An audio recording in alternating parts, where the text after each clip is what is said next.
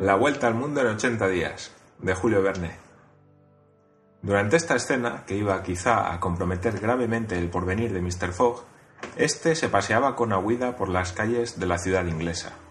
Desde que la joven había aceptado la oferta de conducirla a Europa, Mr. Fogg había tenido que pensar en todos los pormenores que requiere tan largo viaje. Que un inglés como él diese la vuelta al mundo con un saco de noche, pase, pero una mujer no podía emprender semejante travesía en tales condiciones. De aquí resultaba la necesidad de comprar vestidos y objetos necesarios para el viaje. Mr. Fogg hizo este servicio con la calma que le caracterizaba y a todas las excusas y observaciones de la joven viuda, confundida con tanto obsequio, respondió invariablemente Esto es en interés de mi viaje. Está en mi programa. Verificadas las compras, Mr. Fogg y la joven entraron en el hotel y comieron en la mesa redonda, donde estaba servida suntuosamente. Después, Mistress Aouida, algo cansada, se fue a su cuarto, estrechando antes la mano de su imperturbable salvador.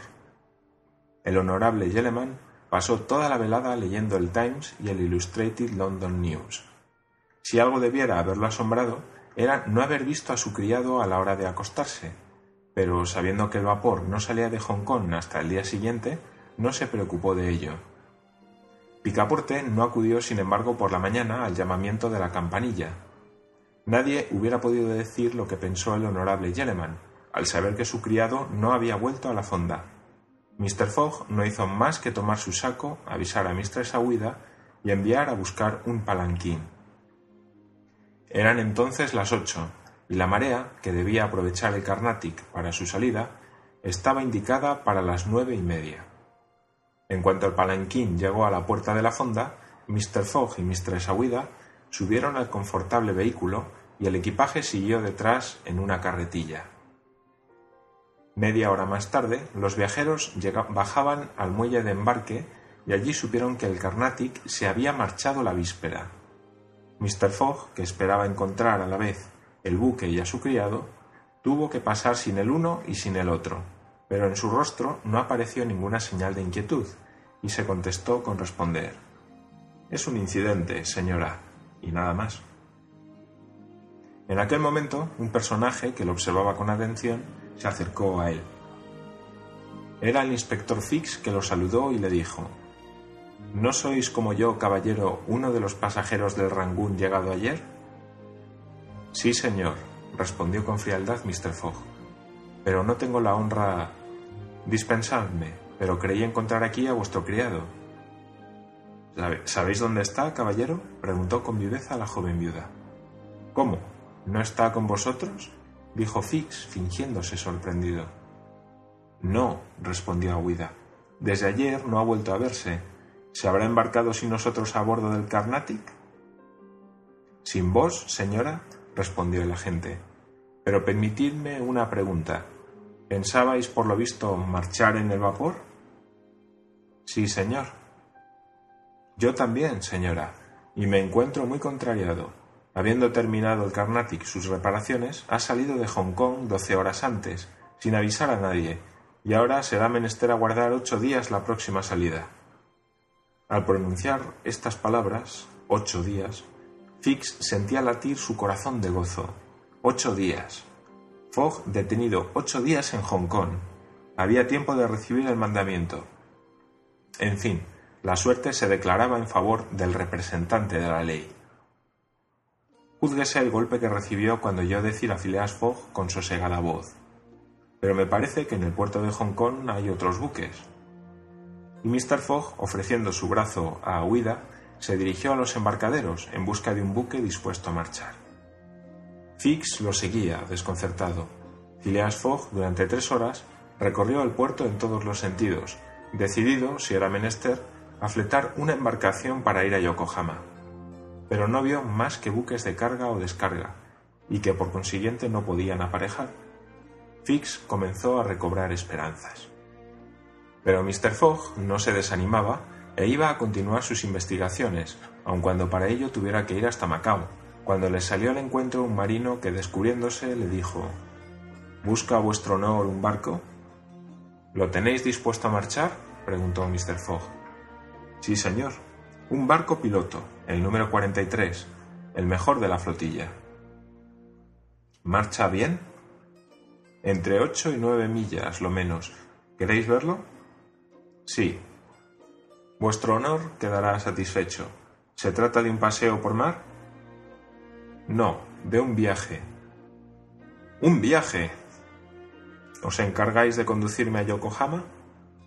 El marino, al oír esto, se quedó con los brazos colgando y los ojos desencajados. ¿Vuestro honor se quiere reír? dijo.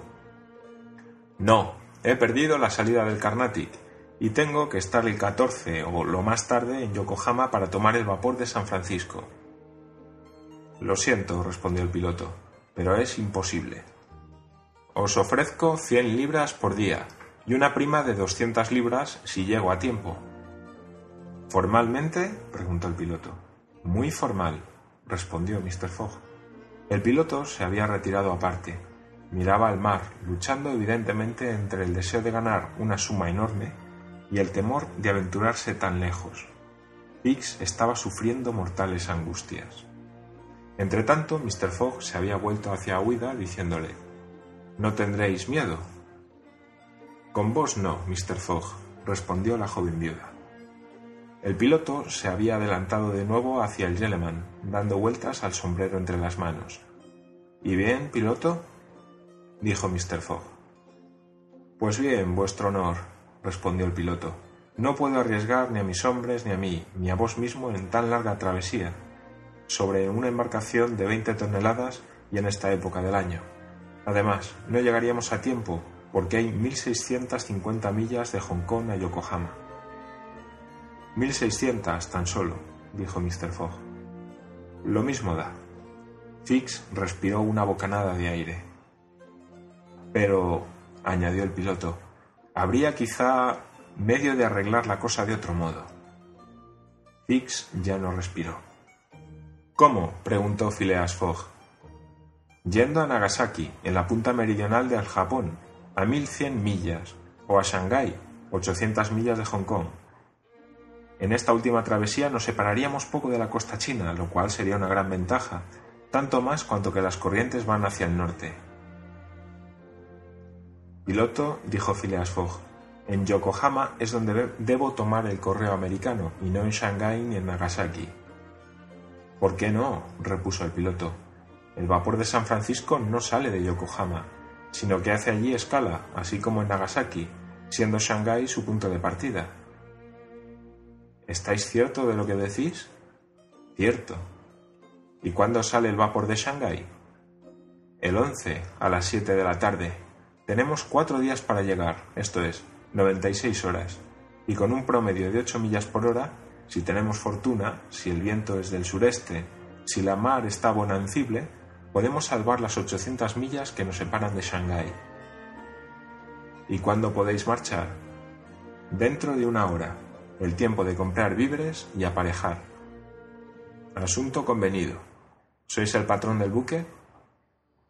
Sí, señor. John Bunsby, patrón de la tancadera.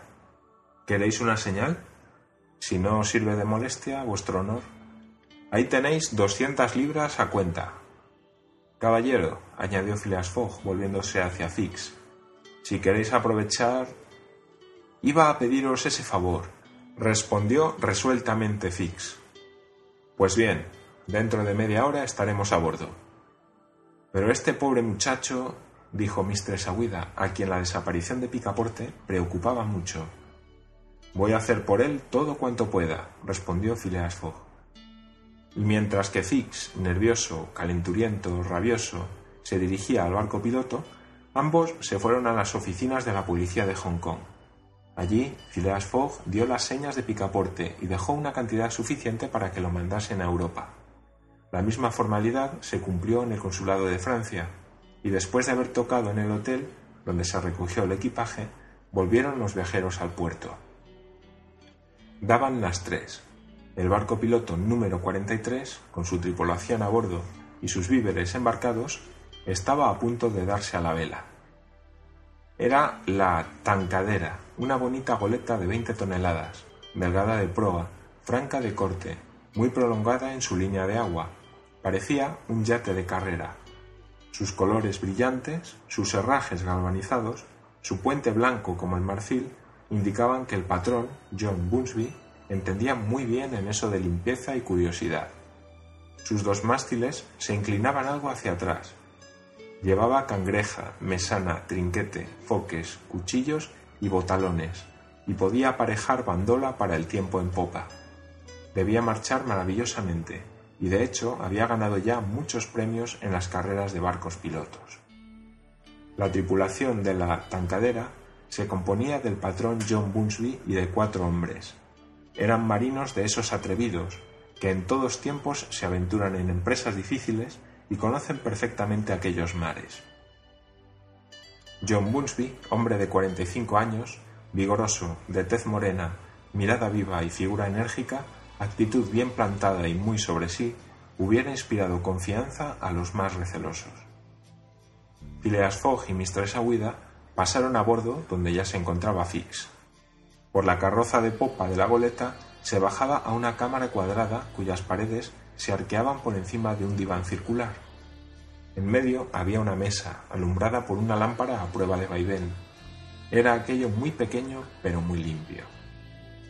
Siento no poderos ofrecer otra cosa mejor, dijo Mr. Fogg a Fix, que se inclinó sin responder. El inspector de policía sentía cierta humillación en aprovechar así los obsequios de Mr. Fogg. Seguramente, decía para sí, que es un bribón muy cortés, pero es un bribón. A las tres y diez minutos se izaron las velas. El pabellón de Inglaterra ondulaba en el cangrejo de la goleta. Los pasajeros estaban sentados en el puente. Mr. Fogg y Mistress Aguida dirigieron una postrera mirada al muelle, a fin de ver si Picaporte aparecía. Fix no dejaba de tener su miedo, porque si la casualidad hubiera podido guiar hasta aquel paraje al desgraciado muchacho a quien había tratado tan indignamente, y entonces hubiera habido una explicación desventajosa para el agente. Pero el francés no se vio, y sin duda estaba todavía bajo la influencia del embrutecimiento narcótico. Por fin, el patrón John Bunsby pasó mar afuera, y tomando el viento con cangreja, mesana y foques, se lanzó ondulando sobre las aguas.